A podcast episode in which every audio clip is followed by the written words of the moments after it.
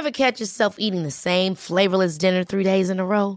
Dreaming of something better? Well, HelloFresh is your guilt-free dream come true, baby. It's me, Kiki Palmer. Let's wake up those taste buds with hot, juicy pecan-crusted chicken or garlic butter shrimp scampi. Mm. Hello Fresh. Stop dreaming of all the delicious possibilities and dig in at HelloFresh.com. Let's get this dinner party started.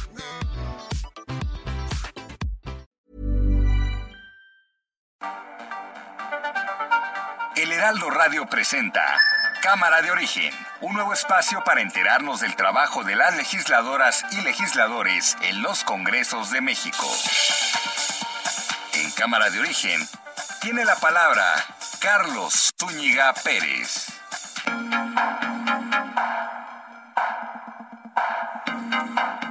Buenas tardes. Gracias por acompañarnos en esta nueva emisión de Cámara de Origen. Les habla Carlos Zúñiga Pérez. Gracias por sintonizarlos. Bienvenidas, bienvenidos a esta hora en donde vamos a actualizar información y tendremos también entrevistas que tienen que ver con el quehacer legislativo. También vamos a platicar acerca de las encuestas que se publicaron el día de hoy en el Heraldo de México para las elecciones del próximo mes de junio. ¿Qué tal marcan las tendencias al día de hoy ya cuando conocemos a la mayoría de los candidatos? De eso le vamos a estar platicando. Por lo pronto y como lo hacemos todos los días, escuchemos cómo va la información a esta hora. Presuntos integrantes de la CENTE irrumpen en boda de Elbester Gordillo. Destrozando literalmente todos, todos los asientos al interior de este jardín endobotónico, donde aparentemente se llevaría a cabo la boda de la maestra Elbester Gordillo. Los carneros de Los Ángeles ganan el Super Bowl. Ricardo Anaya. Ya no hay duda de que lo soy un delincuente y un mentiroso, como yo lo expliqué desde un principio. O sea, por eso está en la cárcel. Yo no me voy a dejar. Tampoco voy a cometer el error de caer en su juego y dedicarme a hablar horas y horas de la bola de mentiras de un tipo que ya está en la cárcel y que de hecho podría quedarse ahí más de 50 años. Yo no sé por qué se alebrestaron, se este, incomodaron tanto, porque señalé aquí una información que me hicieron llegar sobre lo que gana Loret de Mola. Yo hasta celebro, la verdad, de que echaron a andar un mensaje o promovieron un mensaje. El foro que No sé cómo le llaman a eso. Para que todos pusieran algo así como yo soy Loreto, ¿cómo? Todos somos Loret. Imagínense, se me cae la cara de pena. Sería conveniente que otros dieran a conocer cuánto ganan y sus bienes, cómo le hicieron para tener tanto dinero en el periodo neoliberal, cómo fue que le hicieron. Bueno, que dice el presidente Andrés Manuel López Obrador.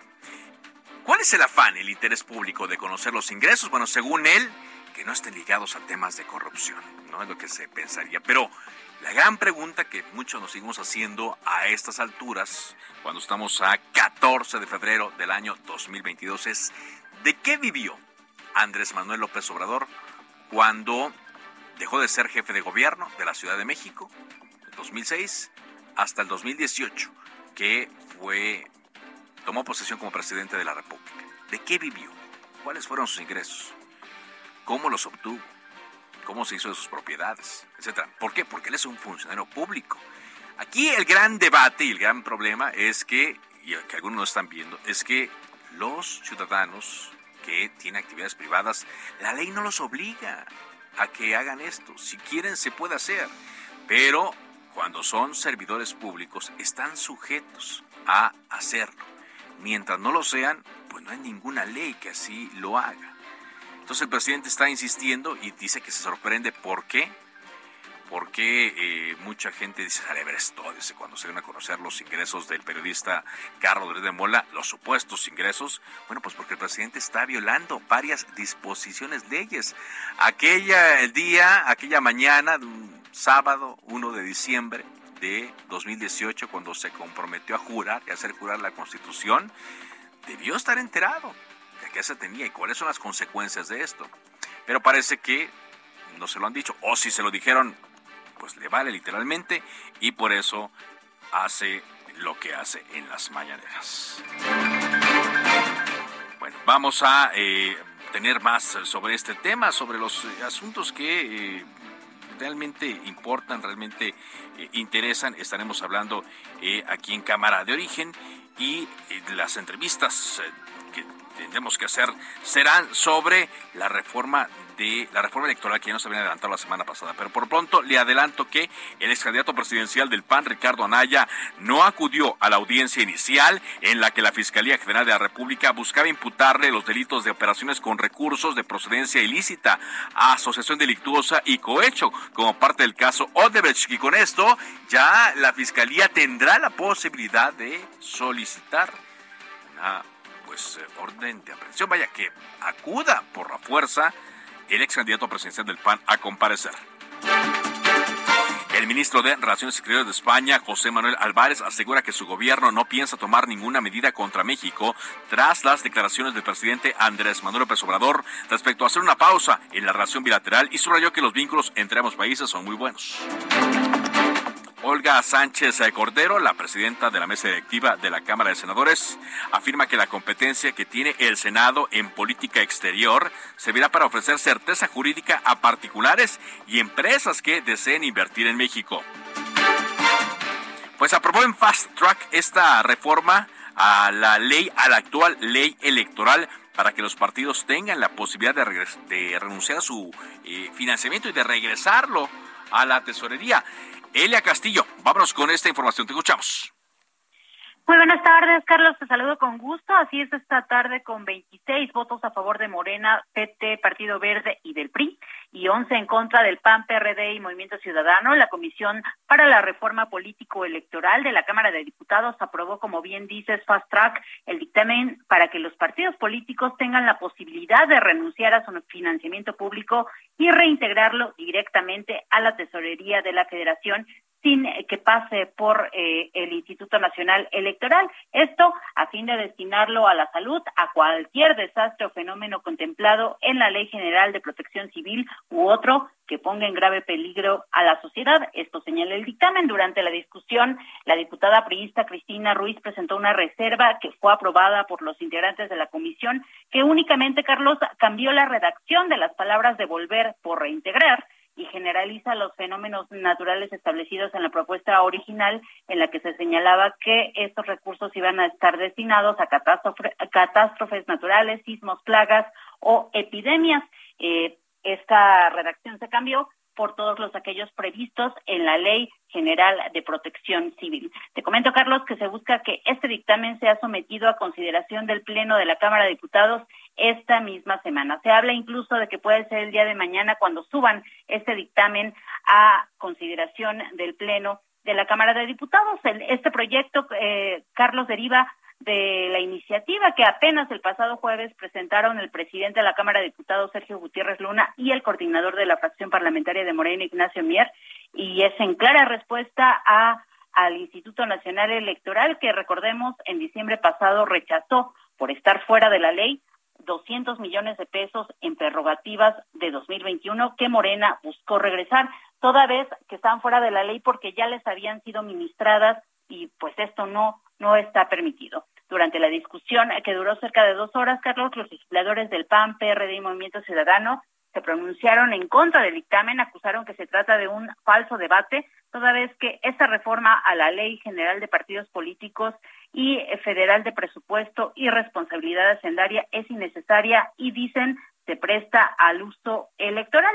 En respuesta, los diputados del bloque López Obradorista pues señalaron que el Instituto Nacional Electoral ha entorpecido o ha tratado de entorpecer la voluntad de Morena de reintegrar recursos por más de 500 millones de pesos de 2021 que ya les habían sido ministrados, situación que, como te comento, Carlos, está prohibida en la Ley General de Instituciones y Procedimientos Electorales. Sin embargo, ellos insistieron que es el INE quien se negó a recibir estos recursos, uh, estos recursos. Así que a fin de que no haya más pretextos, así lo dijeron, pues están aprobando estas reformas que, e insisto, se tiene previsto se eh, suban al Pleno esta misma semana. Muy bien, pues eh, vamos a platicar sobre ese tema. Muchas gracias, Elia. Muy buena tarde. Buena tarde. Está con nosotros el diputado Santiago Torreblanca. Él es integrante de la Comisión para la Reforma Política Electoral, integrante del grupo parlamentario del PAN. ¿Qué tal, Santiago? ¿Cómo está? ¿Cómo estás, Carlos? Qué gusto. Muy bien, muchas gracias. Platíquenos un poco sobre esto. El PAN votó en contra de esta eh, iniciativa que presenta y que aprueban en comisiones en Fast Track Morena y sus aliados. Mm, ¿Por qué lo hizo? Cuéntenos eh, cuál es la postura del partido. Mira, te platico cómo está la legislación actualmente y qué proponían ellos y de dónde surge esta estrategia de comunicación, porque no es otra cosa. Actualmente los partidos políticos pueden renunciar a sus prerrogativas siempre y cuando no se les hayan otorgado. Hay que recordar que las prerrogativas se otorgan los partidos en administraciones mensuales. Es decir, cualquiera de los partidos políticos puede eh, informar al INE que a partir de cierta fecha, el monto que ellos decidan, dejen de administrarse esa, e, ese dinero. Por ejemplo, ahorita cualquier partido desde enero podría decirle al INE, eh, mis administraciones de marzo a diciembre no me las des en un 30%, y es perfectamente legal. ¿Qué es lo que va a verificar el INE? Eh, primero, que el órgano de decisión del partido haya votado correctamente esta decisión, que no es unilateral de una persona. Segundo, que se contemple el monto de las multas pendientes de pago. Y tercero, que el partido pueda seguir operando donde haya más recursos públicos que privados, como lo marca la norma. El dinero lo retiene el INE y ese dinero que retuvo el INE lo entera a la tesorería. Esta iniciativa, ¿qué dice? Dice que aparte de eso, en los partidos políticos, uno, eh, puedan regresar los remanentes de ejercicios anteriores y dos, puedan regresar administraciones ya otorgadas.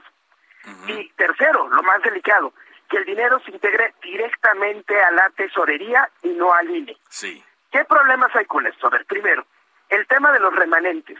Los partidos tienen prohibido tener remanentes. Es decir, cualquier dinero no ejercido en el, año calendario tiene que ser reintegrado. Ya sin esta reforma, ¿por qué entonces eh, Morena y, sus aliados les interesa tanto esto? Para hacer propaganda. Ellos tienen un monto que de todas formas ya están obligados a regresar por ley y ellos quieren salir a la opinión pública a decir regresamos este dinero para que se paguen medicinas o vacunas, lo cual es un engaño. Regresan ese dinero porque ya están obligados por ley a regresar ese dinero. Segundo, eh, que las administraciones que ya se otorgaron puedan regresarse y directamente a la tesorería. Eso tiene un, un problema. Primero, de fondo. Los partidos políticos solo pueden gastar su dinero en aquello estrictamente señalado por la ley. No lo pueden gastar libremente. En el momento en que ellos hacen una donación, están actuando fuera de ese contexto. Segundo, piden que ese dinero se entregue a la tesorería. El problema es que la tesorería no tiene forma de verificar si el órgano partidista se adoptó la decisión correcta, porque no es su función. Segundo, no sabe el monto de las multas pendientes de pago. No sabe si tienen cuentas que pagar a, un proveedor, etcétera. Y finalmente, muy engañosamente, también reforma la ley real de presupuesto y responsabilidad hacendaria para decir que la tercera podrá destinar ese, ese dinero para la compra de vacunas o hacer frente a la emergencia. Otra cuestión, actualmente los partidos pueden renunciar a las administraciones en cualquier momento, haya emergencia o no. Y esta ley pareciera que lo está acotando a ese contexto. Esa es la realidad y por eso votamos en contra. En contra, pero eh, ¿qué pasa entonces? Por ejemplo, eh, Morena ahorita tiene un presupuesto muy grande, es el partido más votado y por lo tanto, de acuerdo a la ley, tiene un acceso a eh, una importante cantidad de recursos. no sé si se la gastan toda o no, el hecho es que han, han mencionado en varias ocasiones que quieren regresar dinero y que supuestamente lo quieren poner para eso para pagar eh, vacunas o para ayudar en tragedias. No es la primera vez que hacen esa trampa, no es la primera vez que hacen esa trampa. Ellos saben perfectamente que quisieran donar ese dinero, bastaría que presentaran un oficio acompañado de copia certificada del acta de su órgano para que a partir del mismo enero o febrero, si entró tarde el oficio, les dejaran de dar las administraciones. Ellos sabiendo eso a propósito no lo solicitan. ¿Para qué? Para esperar a que a que dé el 14 de febrero el día de hoy pedir eh, regresar ese dinero y que el INE le diga no puedo, cuando ellos ya sabían que no se podía desde un inicio. Es decir, es un tema más bien burocrático. Sí, es un tema, pero, pero es un tema con, con, una burocracia con razón. la, la, razón que no, no, es una burocracia tonta. Hace falta que un órgano especializado diga, la decisión se tomó adecuadamente o no, porque acuérdate que los partidos también son órganos plurales, ¿eh? El presidente del partido, cualquiera, ¿eh? No toma absolutamente todas las decisiones. Cada partido tiene sus órganos de decisión. Ajá, en, teoría, en teoría, ¿no? Eh, no, los, los, tienen, los tienen. No sé si funcionan o no, pero en estatutos los tienen. Y, y segundo, que no vaya a haber de ser un esquema para evadir el pago de multas y sanciones impuestas. Entonces sí hace falta esto. Mira, sobre el, ah, sobre el punto, si lo hubieran presentado con más tiempo, porque como tú dices fue bastante fast track, a lo mejor se hubiera podido explorar que se regresaran un, un, un, dinero ya otorgado, pero siendo el INE el interlocutor que verificara eso. Sí. Pero lo que ellos dicen es que dicen que no, que, que el INE de, de, Lorenzo Córdoba y de Ciro Murayama y otros no les han aceptado el regreso del dinero. Esa es la cantaleta, es, es, es, una estrategia publicitaria. Lo mismo hicieron en el 2020. Y en el 2020 hubo partidos que sí donaron parte de su presupuesto, ahorita no me sé los montos. Sé que MC donó una buena parte, bueno, eh, pidió que no se le entregaran esos recursos y el PAN una menor parte. Morena, curiosamente, sabiendo que podía hacer eso, utilizó la misma estrategia.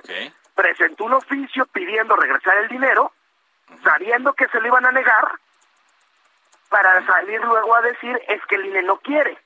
Y entonces ganan mediáticamente sin tener un costo. De veras es, la, la, política y la cultura de la simulación. Claro, ahora, bueno, esto ya queda aprobado en, en comisiones, me imagino que va al Pleno esta semana, va a ser seguramente aprobado ante el Pleno porque se necesita mayoría simple, la tienen, se va a discutir esto también ya en la futura reforma electoral. No, si esto ya, a ver, si esto ya queda aprobado, ya queda aprobado ya ya no no pero digamos que si estamos hablando de una reforma electoral este integral después de las elecciones. Sí pero no no no no no este dictamen se vota de manera independiente. Sí se, vaya lo que, el hecho es que lo van a hacer pero no lo piensan tocar ustedes en una futura reforma electoral. No podrá hacerse ese ajuste ya que quedó así decir oye mira tanto insistes, pero que sea como el canal institucional del INE, que es el órgano especializado. Y el INE, bueno, al, finalmente lo regresará a la tesorería, no se lo quede el INE. Ok, perfecto. Bueno, pues eh, es ahí este tema. Se da, como usted lo dice, es una eh, forma de hacer campaña por parte de Morena y de sus aliados. Que se puedan hacerlo. Tienen dinero ahorita quizá de más, ¿no? Porque pues son, los que han ganado y de acuerdo a la fórmula que establece la propia Constitución pueden recibir esa cantidad de dinero. No están obligados a gastarla completamente, ¿no? No, bueno, no, pero sí queda peso que se gasta, sí tiene que, acreditar que se gastó conforme a la ley. Y Morena tiene muchos problemas para eso. Entonces, es responsable de muchas sanciones. Muy bien. Entonces, también para ellos dicen, si no gasto no me sancionan, porque si no gasto no gasto mal. Muy bien, pues gracias, diputado por esta entrevista y por darnos eh, luz sobre lo que se discutió el día de hoy. Muchas gracias, un fuerte abrazo a ti y a tu auditorio. Muchas gracias. Sobre el mismo tema, platico ahora con Mario Rodríguez, él es diputado del partido Movimiento Ciudadano, también integrante de esta comisión. ¿Cómo está, diputado? Muy buenas tardes, Oscar ¿Qué tal Gracias. Aquí eh, eh, tomando en cuenta sus opiniones, sus consideraciones, ¿por qué Movimiento Ciudadano votó en contra de esta iniciativa que presentaron Morena y sus aliados?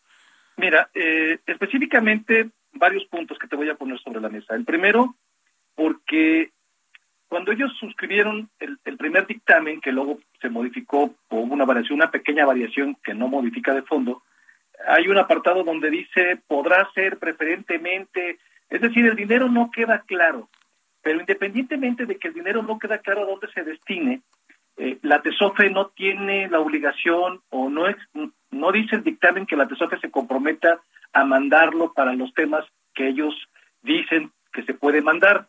Eh, y en ese sentido eh, nos causaría otro problema, porque el dinero de la devolución o los remanentes que puedan tener los partidos políticos se devuelven vía INE. Entonces, tendríamos ya dos vías para poder devolver dinero, que es el Instituto Nacional Electoral y por otra parte la TESOFE, y esto nos colocaría en una dificultad administrativa eh, al interior de la gobernanza de los partidos políticos. Pero además, es un tema que debió haberse pasado también a la Comisión de Protección Civil. si bien es un tema que tiene que ver con dinero de los partidos, tiene que ver con un tema que obedece, o al menos así lo quieren etiquetar, para temas de protección civil. Y ahí es donde nosotros señalamos algo importante. ¿Por qué si desaparecen el Fonden y el destino del Fonden era precisamente prever, planear en la incertidumbre de todo este tipo de problemáticas que se pudieran suscitar, terremotos, pandemias, etcétera, etcétera, desastres a nivel nacional, ¿por qué no desaparecieron? Y ahora, ¿por qué el interés de estar discutiendo un tema que tiene que ver con la prevención o con este tipo de temas y no restaurar el Fonden? Que ese sí le daría sentido porque no solamente puede prever que estas catástrofes eh, puedan, sido, puedan eh, ser atendidas y no esperar a que un partido político o no pueda donar su dinero para atender este tipo de calamidades. Entonces, me parece que están confundiendo una cosa con la otra, pero además me parece que es una retracción que quieren meter en la ley de los partidos políticos que no cabe. Es, es, esa es la razón, digamos, básica. Ahora, lo que dice Morena es, yo quiero regresar esa cantidad de dinero, yo quiero que se destine a eso. ¿Queda en la ley, está en la ley etiquetado a dónde van a ir esos recursos que posiblemente regresen? No, no, y esa es la discusión. Eh, digo, ya una vez hecho el análisis que, digamos, está mal hecho eh, la forma de la devolución, porque primero la devolución no puede ser por ahí, digo, para, para precisar. Y la TESOFE no estaría obligada, porque además eh, el dictamen dice preferentemente o podrá ser, y eso abre la posibilidad para que el recurso se pueda utilizar inclusive para las obras del Tren Maya, por ejemplo.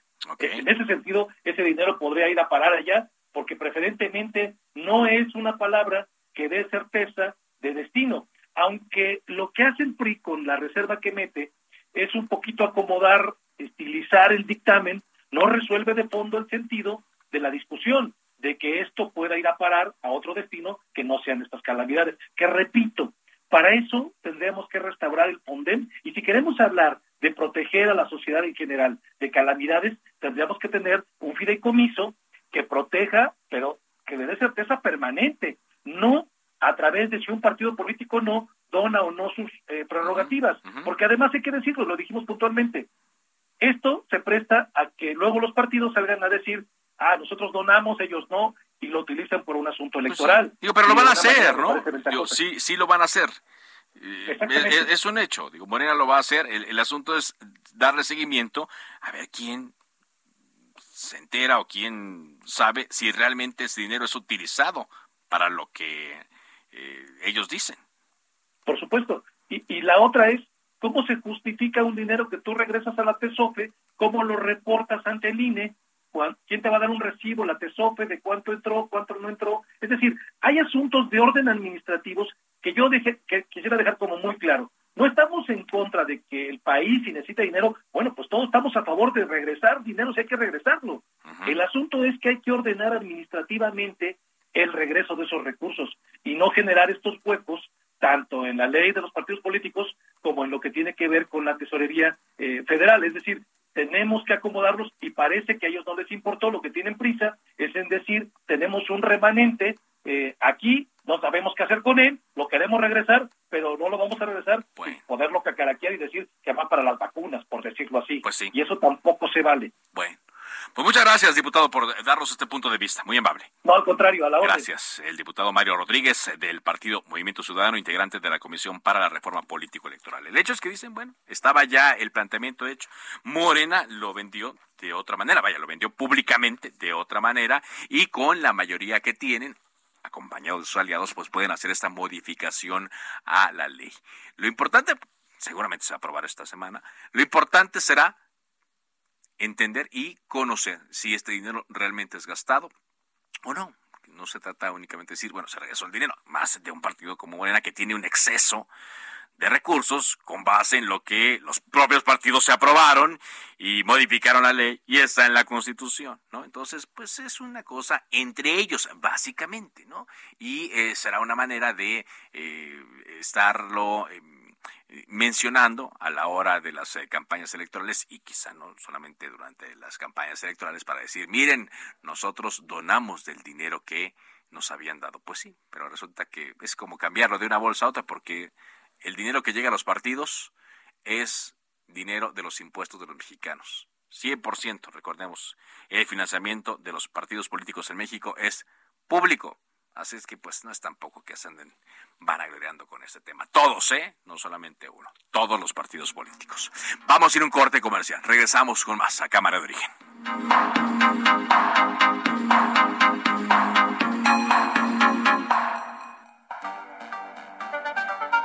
Se decreta un receso. Vamos a un corte, pero volvemos a Cámara de Origen con Carlos Zúñiga Pérez.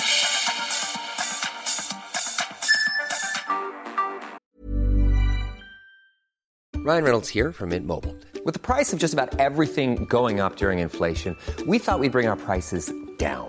So to help us, we brought in a reverse auctioneer, which is apparently a thing.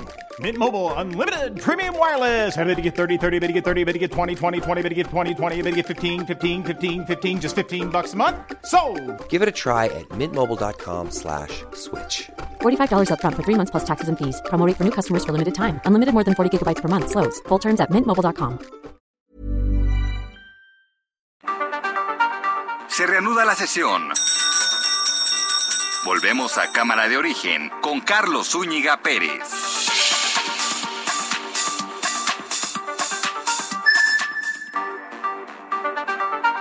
Contacte a Carlos Zúñiga Pérez en Twitter, Facebook e Instagram como arroba carloszup.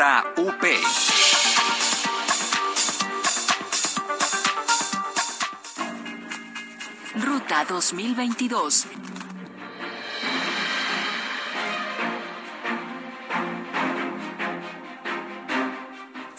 Como le adelantamos eh, desde la semana pasada y en nuestras redes sociales, hoy en el eh, Heraldo de México, en la edición impresa, y ya la pueden encontrar también, por supuesto, en la edición digital, se publica la primera encuesta del año, ya con los nombres de los aspirantes a las seis gubernaturas que estarán en disputa el primer domingo de junio de este año. ¿Qué es lo que dice esta encuesta que se publica hoy, lunes 14 de febrero de 2022? Que cuando menos cuatro gubernaturas, si fueran hoy las elecciones, las ganaría Morena. Y en Aguascalientes ganaría el PAN de una manera holgada. Y en Durango hay un empate técnico. Aquí están los números que se dan a conocer el día de hoy, de acuerdo con esta encuesta de febrero de opinión pública, marketing e imagen para el Heraldo Media Group en Hidalgo, Oaxaca, Quintana Roo y Tamaulipas. Morena consolida su preferencia rumbo al 5 de junio. Déjeme le comento rápidamente que en el eh, estado de Tamaulipas, el candidato Américo Villarreal Anaya, bueno, precandidato actualmente, lleva 41.2% de las eh, preferencias electorales y en segundo lugar se ubicaría el candidato César Augusto Verástegui de la coalición PAN PRI y PRD con el 32.7%, pero ojo, aquí hay una cifra que es más o menos la misma en las otras entidades, 15.6% de los encuestados aún dice que no decide su voto.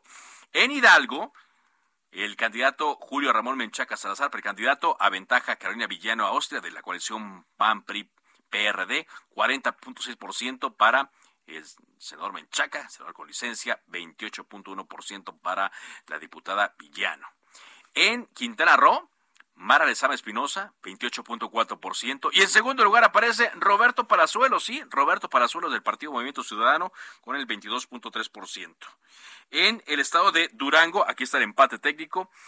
Alma eh, Marina Vitela, Marina Vitela de la coalición de Morena al Verde, el PT, 41.2% y de el PAN PRI PRD Esteban Villegas Villarreal 38%. En Oaxaca se consolida la ventaja de Salomón Jara Cruz con el 43.4% de las preferencias y muy, muy lejano en el segundo lugar Alejandro Avilés Álvarez del PRI con el 18.5%. Mientras que en Aguascalientes, Terry Jiménez de la coalición PAN-PRI-PRD con el 49.7%, aquí sí es la más alta, mientras que Nora Rubalcaba Gámez de Morena con 31.2%. Son los números que están a conocer a cuatro meses de esta jornada electoral. Cuatro estados, en cuatro estados aventaja Morena, en una hay empate y en otros se encuentra al frente el Partido Acción Nacional. Es el primer ejercicio que se hace en el Aldo Media Group ya con los nombres de las personas eh, que eh, han, han salido avantes en los procesos internos de los partidos y pues de aquí en adelante muchas cosas pueden pasar, pero quizá los números no se muevan. Y quizá se muevan a algún lado por una situación extraordinaria. Para muchos, en mi caso, así lo opiné, así lo comenté en mi columna Acceso Libre, que se publica los sábados en Heraldo de México, que la elección pues fue en diciembre, para ver quiénes iban a ocupar estos cargos. Aunque hay quienes me señalan que no hay que perder el ojo a varios estados como el de Hidalgo, a ver qué puede suceder. Estamos atentos a lo que allí ocurra y bueno, viendo los números también que en segundo lugar se encuentra en Quintana Roo Roberto Palazuelo. Se entiende también por qué Movimiento Ciudadano pues, le ha dado largas a todo este tema, a todo este asunto de algunos integrantes y legisladores actuales de este partido que dicen que no quieren a Roberto Palazuelos como el aspirante oficial de Movimiento Ciudadano a la gobernatura de Quintana Roo. Bueno, vámonos a más información contigo, Paco Nieto, en otra de estas mañaneras de múltiples temas. Adelante, Paco.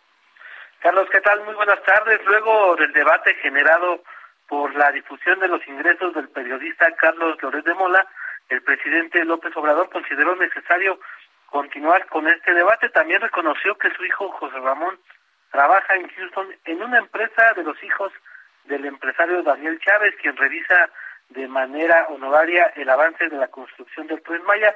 Es decir, el presidente consideró que no hay ningún tipo de conflicto de interés con el gobierno, tanto de la familia Chávez como del propio el propio José Ramón, explicó que ya no se puede estar con medias tintas y celebró que se haya realizado un debate en redes sociales para impulsar la frase todos somos Loret, pero dudó en que fueran todas las cuentas auténticas, más bien dijo que había muchos bots.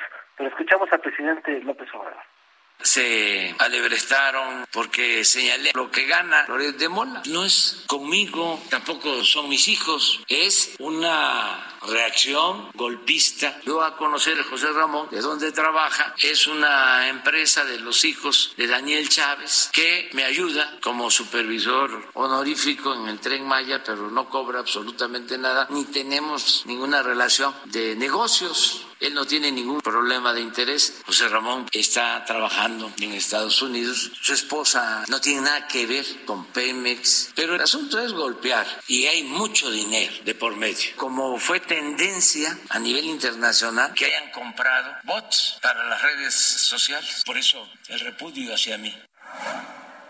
Y también el presidente López Obrador eh, dijo que se investigará la presunta amenaza contra un funcionario estadounidense que motivó que se suspendiera la importación de aguacate michoacano, pero advirtió que hay muchos intereses económicos, políticos en la competencia y en este tema del aguacate, acusó que hay otros interesados en el mercado del aguacate, del aguacate en ese país, donde pues se consume mucho aguacate, especialmente ayer que fue el partido del Super Bowl, donde pues como ya sabemos pues todo el aguacate se va para allá. Escuchemos al presidente López Obrador también hablar de este tema. Se está ya viendo este asunto para ver en qué consistió esta amenaza. Ya se exportó, ya se saborearon el aguacate mexicano. De todas maneras, hay que revisar de qué se trata. En todo esto hay también muchos intereses económicos, políticos, hay competencia, no quisieran que el aguacate mexicano entrara a Estados Unidos o predominara por su calidad. En Estados Unidos hay otros países interesados en vender el aguacate y así pasa. Las hortalizas hacen lobby buscan a senadores, buscan a funcionarios públicos, a las agencias para estar poniendo obstáculos. Llevamos muy buena relación con el gobierno de Estados Unidos, pero es tranquilidad.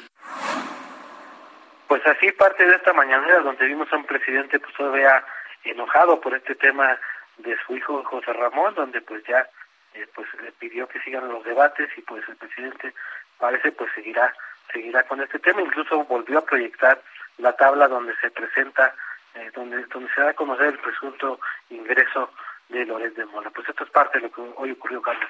Así es, y lo hace a sabiendas. Gracias, Paco, muchas gracias.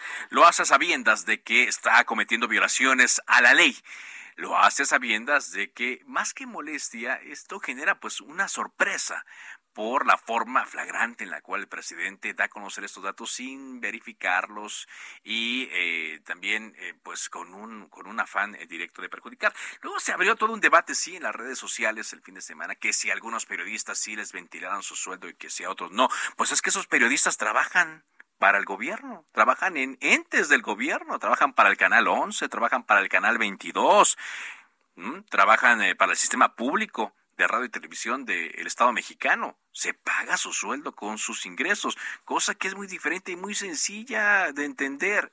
Ingresos privados tienen ciertas consideraciones bajo la ley, ingresos de entes públicos tienen mm, consideraciones en la ley, así de simple, así de sencillo. Ahora, em, respecto a lo que decía el presidente, lo que se armó el viernes por la tarde fue un eh, espacio que valga la redundancia, Space en Twitter. Tuve la oportunidad de participar, los moderadores me dieron la palabra durante algunos minutos, estuve escuchando a mis compañeros, estuve viendo la manera en la cual este space estuvo publicitando en, las redes, el eco que tuvo no solamente en México, sino en Estados Unidos, Centro, Sudamérica, incluso e, en España, a pesar de la hora en la que estaba celebrando, y por la duración y por el, impacto del tema, pues es entendible que sí, más de 60 mil personas se hayan conectado a escuchar y además todas las reproducciones que tuvo durante el fin de semana. Pero bueno, el presidente, acostumbrado a escuchar de bots, de parte de lo que dice Jesús Ramírez Cuevas, su vocero, y que sabe muy bien de lo que está hablando el presidente, y sabe muy bien manejar las granjas de bots, y sabe muy bien cómo se manipulan las cosas en las redes sociales, pues es que el presidente sale con este sesgo a la hora de dar a conocer su punto de vista sobre este space que se llevó a cabo, que incluso hubo personajes allegados a la cuarta, a lo que se le conoce, a lo que se le llama la cuarta transformación, la 4T, estuvo ahí participando eh, Antonio Tolini, no de una manera muy afortunada. Y también se armó otro, otro eh, space de personas que decían, no todos somos Loret, ¿no? que también es, es válido, que tuvo mucho menos eh, impacto que el original. El hecho es que pudo haber habido bots, sí, quizá no, pero un movimiento como este no se había visto desde hace mucho tiempo y es hoy por hoy el space en español más robusto que se ha organizado. Y quizá por eso la molestia y quizá por eso también la descalificación. Vámonos a otras cosas. El grupo parlamentario del PRI en la Cámara de Diputados presentó una iniciativa de reforma a la Ley General de Equilibrio Ecológico y Protección del Ambiente para crear una etiqueta de rendimiento y emisiones contaminantes para vehículos nuevos. Dicha etiqueta deberá señalar el rendimiento del automóvil en cuanto a combustible en ciudad, en carretera y mixto, así como las emisiones de eh, dióxido de carbono por kilómetro y tipo de combustible, además de las especificaciones del vehículo como marca, modelo y tipo de transmisión a fin de darle mayor información al consumidor. Es una propuesta de la cual habló hoy Rubén Moreira, el coordinador perista en la Cámara de Diputados. Y también desde la semana pasada nos adelantaban que se iba a hacer eh, pues esta extensión de los eh, eh, foros del Parlamento abierto para la reforma eléctrica y que tendrían una sede que no era la Ciudad de México, sino la Ciudad de Monterrey. Por eso agradezco mucho que esté con nosotros Andrés Cantú, es el coordinador de la bancada de los diputados federales de Nuevo León del PRI. ¿Cómo está, diputado? Carlos, muy buenas tardes. Eh, un saludo a todos por escuchas. Gracias eh, por tomarnos esta comunicación. ¿Cuál es la idea, diputado, la intención de hacer este foro en el estado de Nuevo León? Fíjate, Carlos, que es el primero en su tipo. Déjame bajarle al radio. Es el primero en su tipo que se hace fuera de San Lázaro. La idea de nosotros es los diputados federales de Nuevo León es escuchar a los expertos, gente académica, gente empresaria, gente de la sociedad civil, de las cámaras, del sector agropecuario, para que nos den su punto de vista y el día de mañana tener sustancias para debatir la reforma energética. La idea hoy es escuchar para estar informados y preparados para poder debatir el día de mañana. Para debatir el día de mañana. ¿Quiénes van a estar convocados a este foro, diputado? Son 40 expositores, empezamos el miércoles a las 9 de la mañana en Cistermex, son 40 exposiciones, los expositores con dos meses de trabajo y están representados las universidades, el Tecnológico de Monterrey, la Universidad Autónoma de Nuevo León, la Universidad Regiomontana, la Canadevi, la Canaco, eh, las diferentes cámaras que hay aquí en el estado de Nuevo León y por supuesto eh, gente del sector agropecuario, el presidente de la Unión Ganadera Regional. Está, lo hicimos muy plural y también así invitamos al director Marlen, al director de Comisión de Electricidad, que quedó de confirmarnos si mandaba a alguien. Porque no nada más queremos escuchar cosas en contra de la reforma, también queremos escuchar cosas a favor de la reforma para el día de mañana poder votar lo que más le convenga, por supuesto, a Nuevo León a todo México. Muy bien, eh, pues es este foro que se anunció la semana pasada y que tendrá lugar esta misma semana, convocada por el grupo parlamentario del Partido Revolucionario Institucional eh, de Nuevo León. Ahora se especulaba, más bien se hablaba, diputado, no quiero utilizar la palabra especular, se hablaba de que podrían invitar a algunos empresarios de Nuevo León, que son los que han sido más criticados en la mañana por el presidente Andrés Manuel López Obrador. ¿Cabe esta posibilidad? Sí, viene gente, por decir, eh, un alto directivo de cervecería y también se invitó a gente de LOX, que son los que han criticado mucho al presidente, porque lo queremos hacer muy, muy plural. Mira, te platico, Carlos. El foro energético Parlamento Abierto en la Ciudad de México se iba a terminar el día 15 y nosotros en Nuevo León, los diputados federales del PRI, decidimos hacerlo el 16. Ahora, gracias a que eh, hubo muchas voces que se sentían no escuchadas. También el Parlamento en México se va a ampliar hasta el día 27-28. queremos decir con esto que entre más escuchemos, entre más podamos reflexionar, vamos a estar más preparados para votar o debatir la reforma energética. Ahora, esto que se dice, diputado, en, o que se va a decir en el foro, realmente sí será escuchado porque están creciendo las voces de que lo que se dice en contra de la reforma eléctrica en los foros que se organizan aquí en la Ciudad de México no será tomado en cuenta, no está siendo tomado en cuenta. Es una novedad que se hagan allá en Nuevo León, donde están eh, lo mencionamos, las empresas que han sido mayormente criticadas por el presidente Andrés Manuel López Obrador en la mañanera en torno a la generación de energía y que dicen que se aprobaron perdón, que se aprovecharon del eh, negocio y que violaron la constitución, lo que digan ellos sí se podrá tomar en cuenta. Definitivamente, Carlos. Mira, nosotros, el Partido Revolucionario Institucional a nivel nacional, nuestro presidente Alejandro Cárdenas Moreno ya dijo, a ver, nosotros como está la reforma no vamos. Y en ese momento, te recordaré, Morena decía, ah, bueno, este, si no, no le pueden modificar nada, eh, vamos a buscar los votos. Se dieron cuenta que los votos no, no les daban. Y ahora ya están dispuestos a debatir para hacer unas modificaciones a la propuesta del presidente. Y es ahí donde el gobierno, algo bueno, tienen razón de querer cambiar la reforma, hacer la reforma pero no todo. Es decir, a lo mejor algunos empresarios eh, estaban pagando muy poco por el porteo, estaban pagando eh, muy poco por eh, esa batería de energía que teníamos que tener, porque si no, si no te daban energía, pues le tenías que ir a comprar a comisión. Pues esos números hay que revisarlos.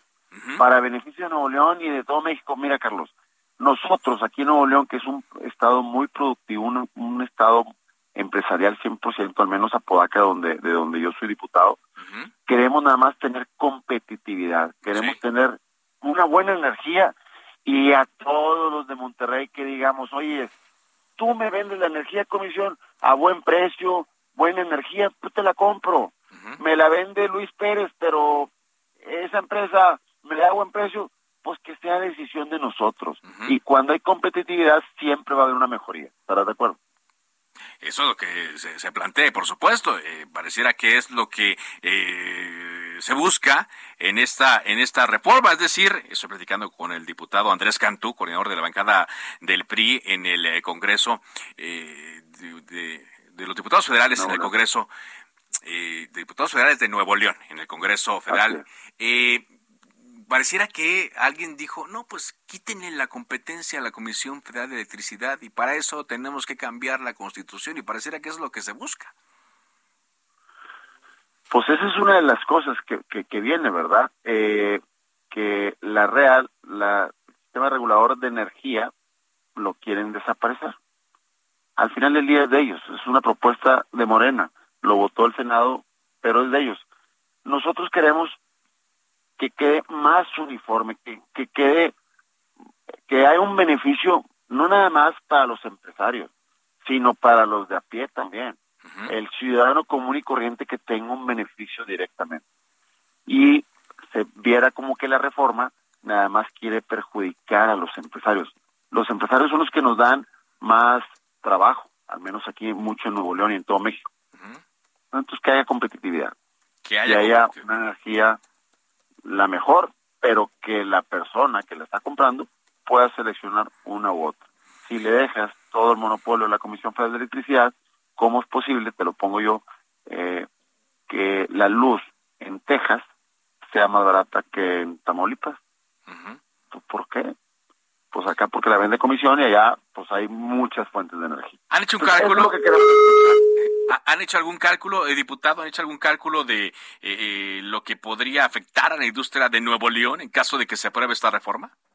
Lo hemos hecho, pero la verdad no somos los expertos. Por eso este foro.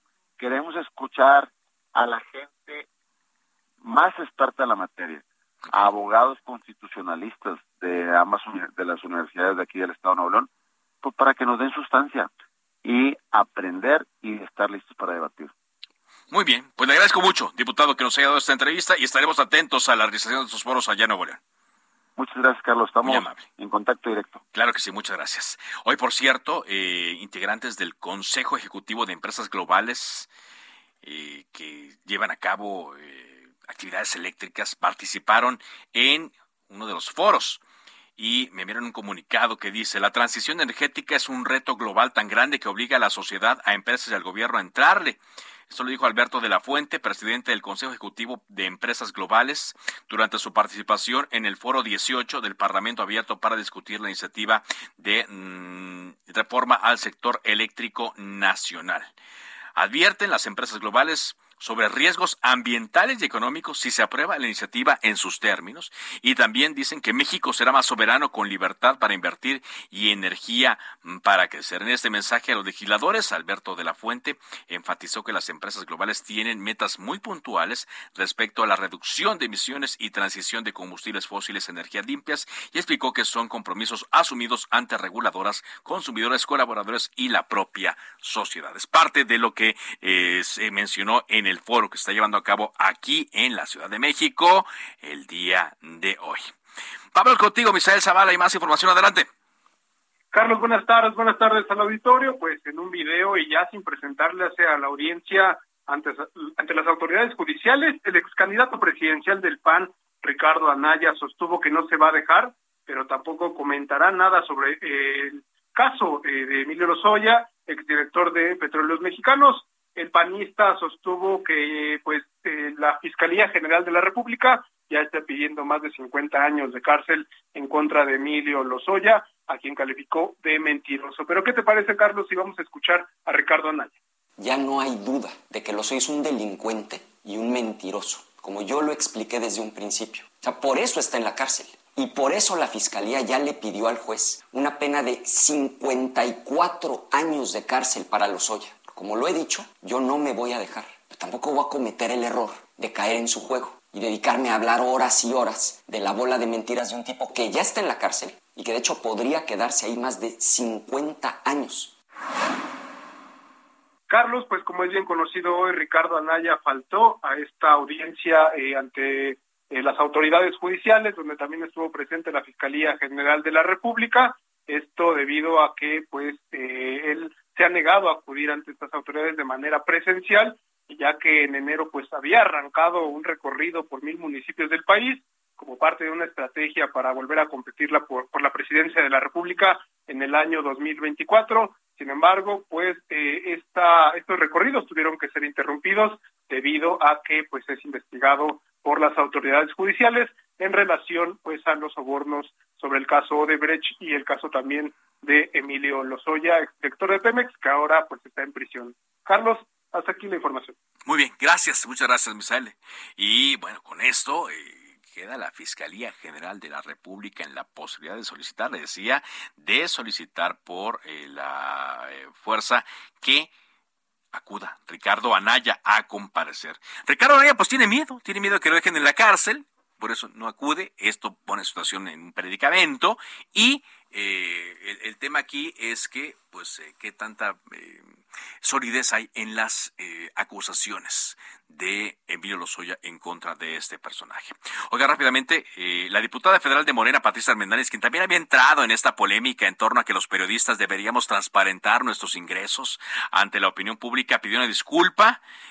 Dice en su cuenta de Twitter, que pues aceptó que sus declaraciones fueron desafortunadas y rectificó. Entonces dice, explicó que los verdaderos apóstoles de la información no merecen sus comentarios iniciales y pidió una sincera disculpa. Lo dice en, en reflexión a comentarios de eh, mi colega Alicia Salgado. Bueno, pues ahí está entonces alguien que está buscando un punto medio en este ruido que se está dando. Es todo por ahora. Gracias por habernos acompañado. Mi nombre es Carlos Zúñiga Pérez. Le invito a que siga en Heraldo Radio. Por ahora es cuanto. Buenas tardes. Se cita para el próximo programa. Cámara de origen, a la misma hora, por las frecuencias de El Heraldo Radio. Se levanta la sesión.